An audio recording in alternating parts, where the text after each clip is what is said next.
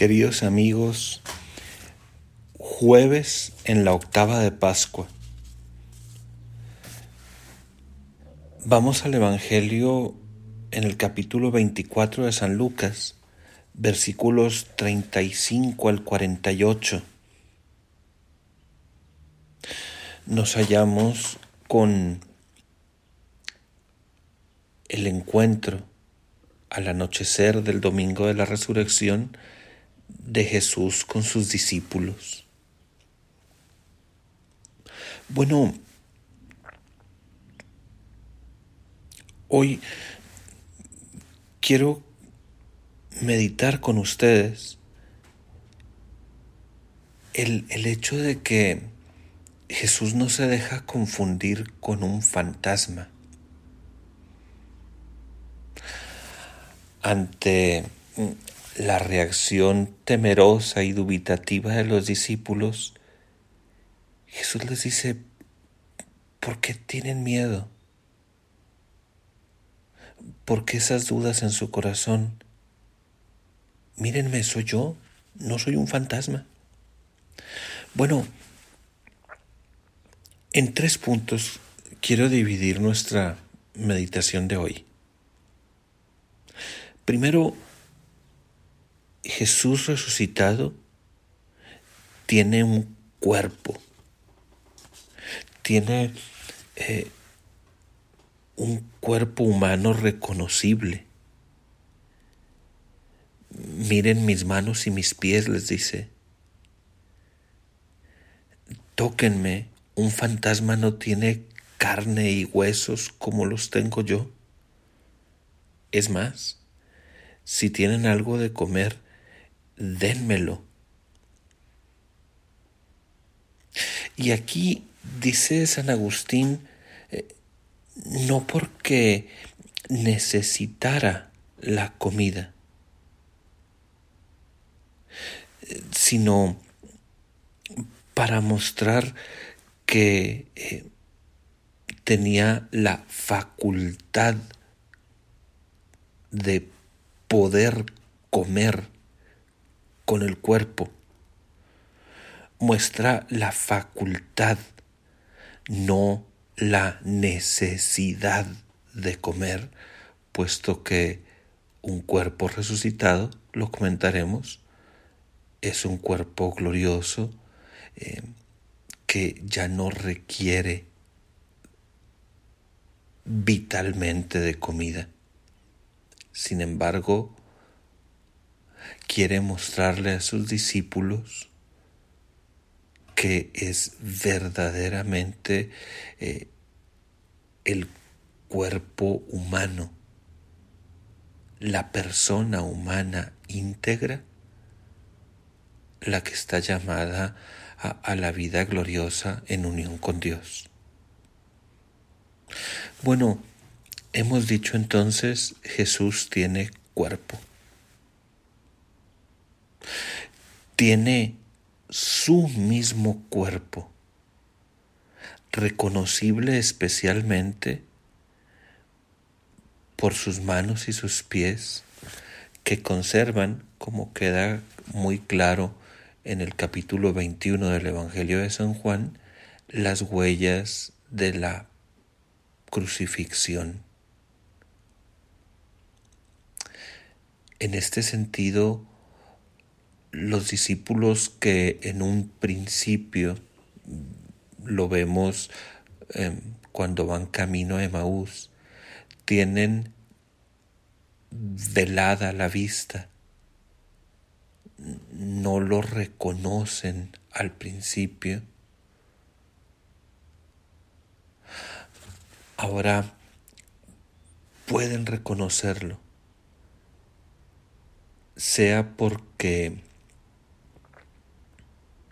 en su estado físico se ha plasmado eh, Jesús tal cual es, tal como ellos lo conocen, sea porque pueden ver y tocar sus llagas, el Señor se los permite así. Sea también, téngase claro, porque es una gracia que Dios concede poder eh, percibir el cuerpo glorioso de Jesús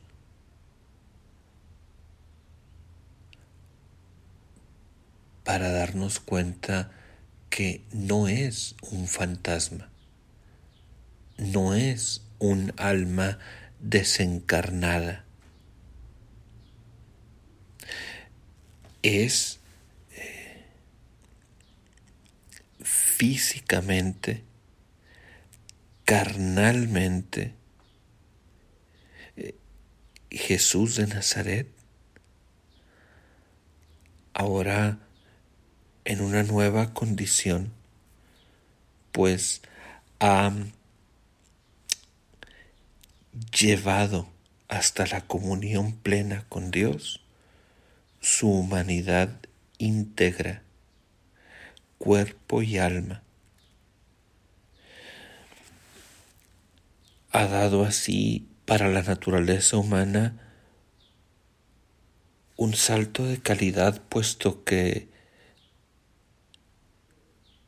el resucitado no puede ser ya presa de la muerte, vive para siempre. Ha abierto un nuevo género de futuro el de la comunión plena y eterna con Dios. Y sí, San Pablo eh, llama a este tipo de corporiedad, de corporalidad, en la primera carta a los Corintios, capítulo 15, versículos 42 al 51, eh, un cuerpo glorificado y se nota que ya no está sometido eh, obligatoriamente al espacio y al tiempo. En el pasaje que hoy leemos eh, lo vemos porque de repente sin haber pasado por ningún lado, Jesús está en medio de los discípulos. Ah, lo vemos en el capítulo 21 de San Juan porque el lugar donde los discípulos estaba, estaban eh, está cerrado y sin embargo Jesús eh, entra. Lo vemos en mm, la escena de eh, Emaús porque después de haber estado con ellos a la mesa y compartir el pan se desvanece, desaparece súbitamente. Entonces, sí, el cuerpo glorioso de Jesús, que San Pablo atina solo a comparar con la planta que crece de una semilla, dice, eh, pues la planta es algo que deriva de la semilla misma,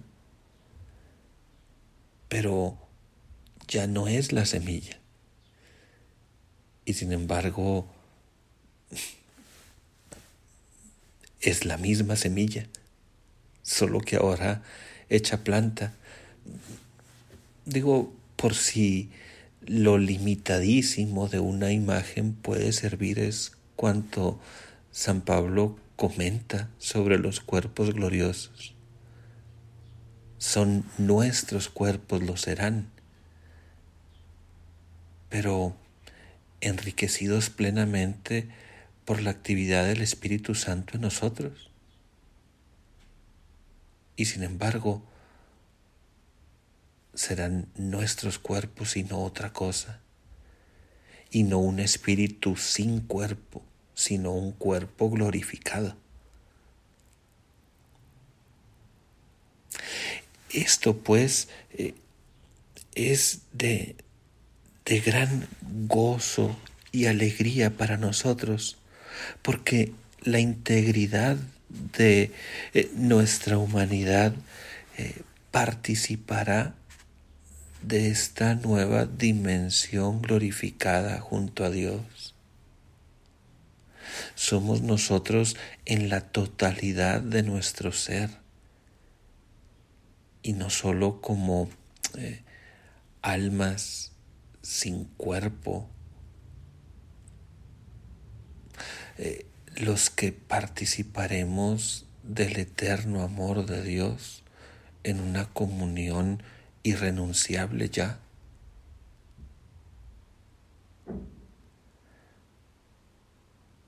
Ahora podemos notar la acción del Espíritu de Dios en nosotros porque la paz y la fortaleza que nos da se reflejan en nuestro cuerpo. Podemos percibir de alguna manera el aspecto de alguien que vive en comunión con Dios y lo expresa con su cuerpo por la caridad que vive, por ejemplo. Y lo expresa con sus palabras y lo expresa con su modo de mirar y de escuchar, de usar los sentidos, de tocar.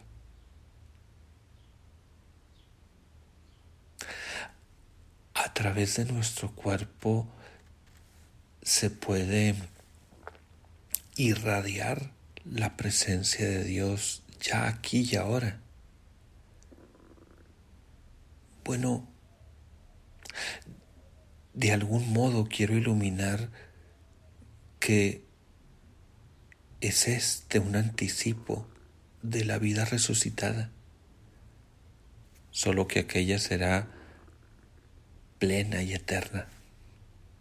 Pero el Espíritu, sus semillas, van dando ya fruto en nosotros.